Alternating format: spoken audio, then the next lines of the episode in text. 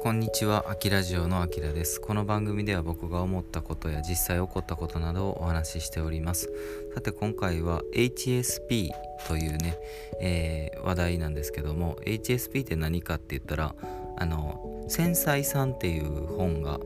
あの有名になったきっかけかなと思うんですが、えー、と一応その略名なんですよ。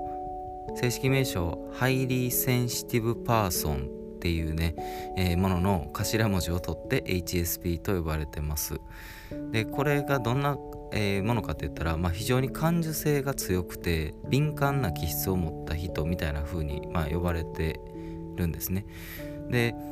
あの HSP とよく混合されがちなのがあのうつ病だったりするんですけどあのまあ似てるというか、えー、ややこしいんですけど HSP っていうのは別に病名とかではありません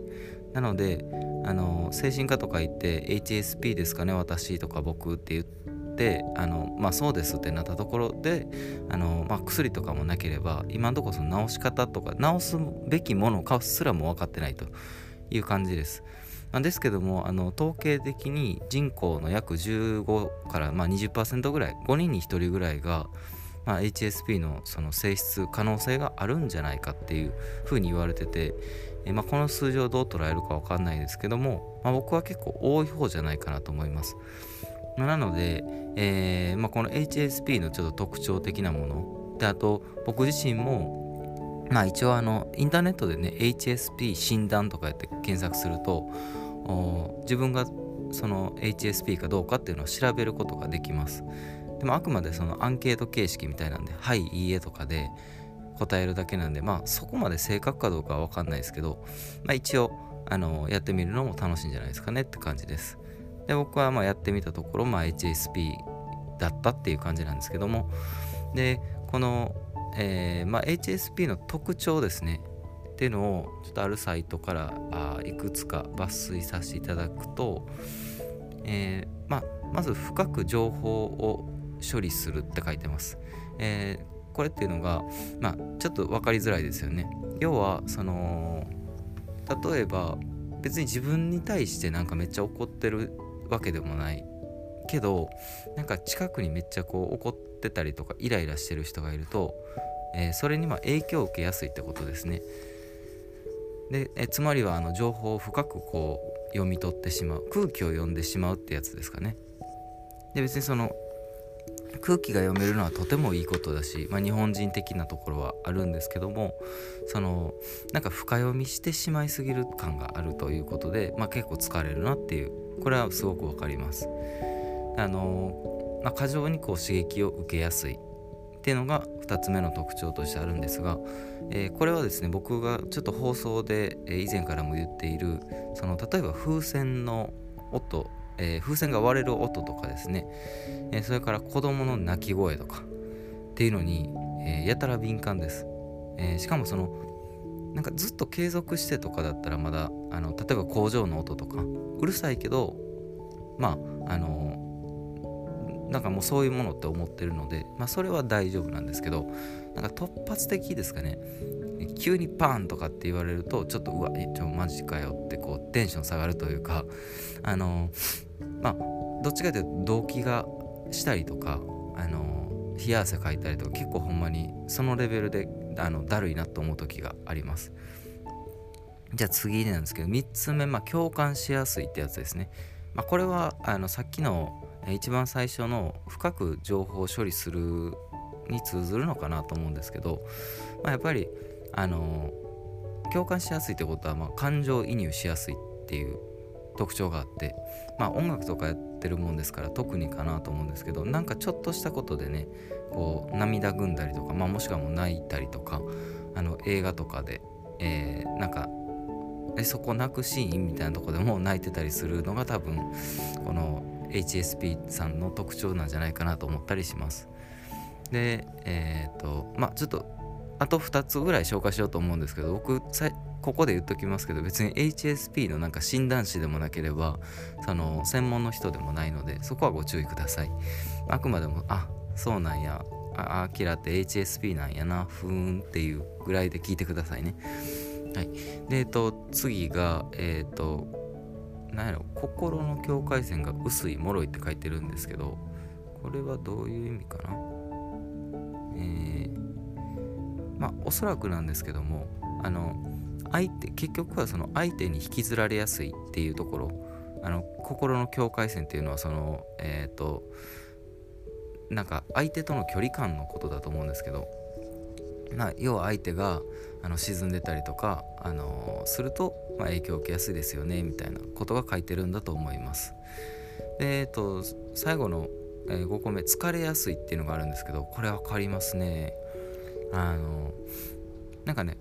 特にですよ。別に普段あの好きなことをしててあのなんか家にいるとかっていう分にはまあ疲れ、まあ、それでもね疲れることはたまにあるんですけど情報とか取りすぎてとかって、まあ、そういう時はねあの自分のためにこうリラックスする時間がやっぱ必要だったりはするんですが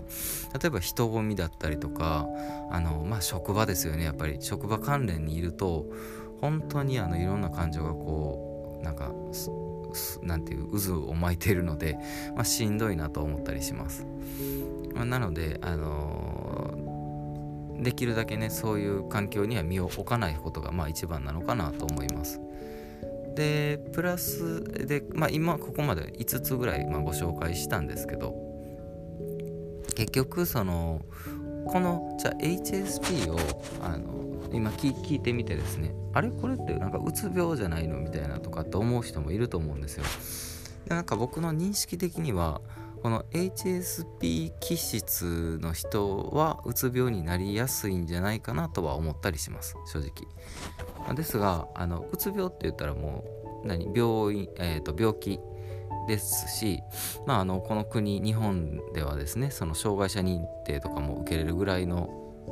病気だったり、ね、精神病って言われるぐらいのものだったりするのでまた全然取り扱いが違うと。ただえー、うつ病の人とかが近くにいてしまうと HSP さっき言った通りその引きずられやすいところがあるので、まあ、感情移入とかもしてしまって結構相手に寄り添いすぎるというかあの、えー、想像しすぎてしまう。だから相手がそこまであの逆にあの深く考えてないのになんかこっちがこう逆に気負ってしまってなんか一人で疲れるみたいななんかしんどいですよね、まあ、だからこそ繊細さんとかって呼ばれたりするみたいなんですけども。そのまあ僕はですね別になんかうんまあ特定のっていうことはないんですけどやっぱりね、えー、疲れますね。そういう。でうん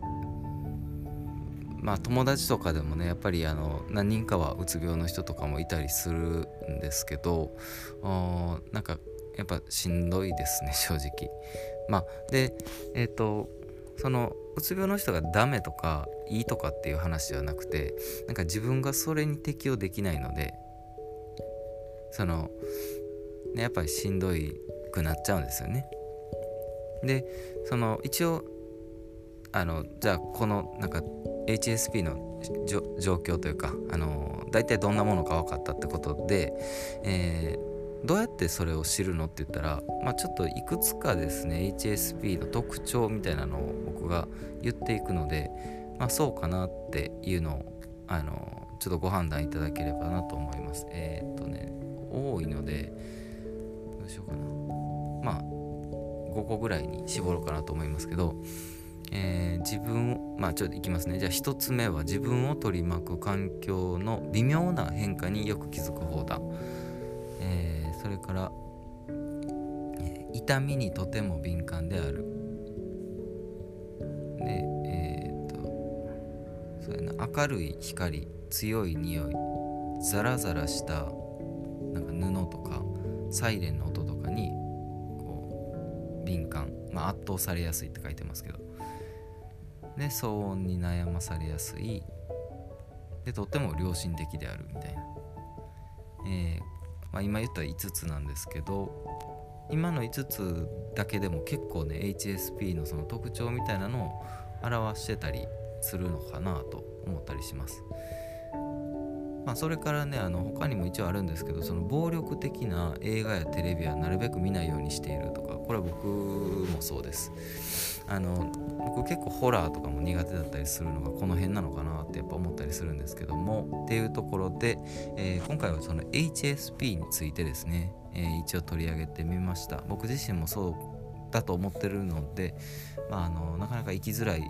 えー、世の中ではなくて生きづらい僕自身が特性を持ってるなとは思ったりするんですがあ共感してくれる方がいれば幸いですということで最後までありがとうございました。あきラジオでした。